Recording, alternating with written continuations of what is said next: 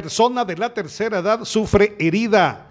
Una persona de aproximadamente 65 años de edad sufrió una herida punzante en la extremidad inferior derecha, en la Quinta Avenida y Novena Calle del municipio de Chichicastenango. Fue auxiliado por bomberos municipales departamentales y trasladado al Centro de Atención Permanente CAP.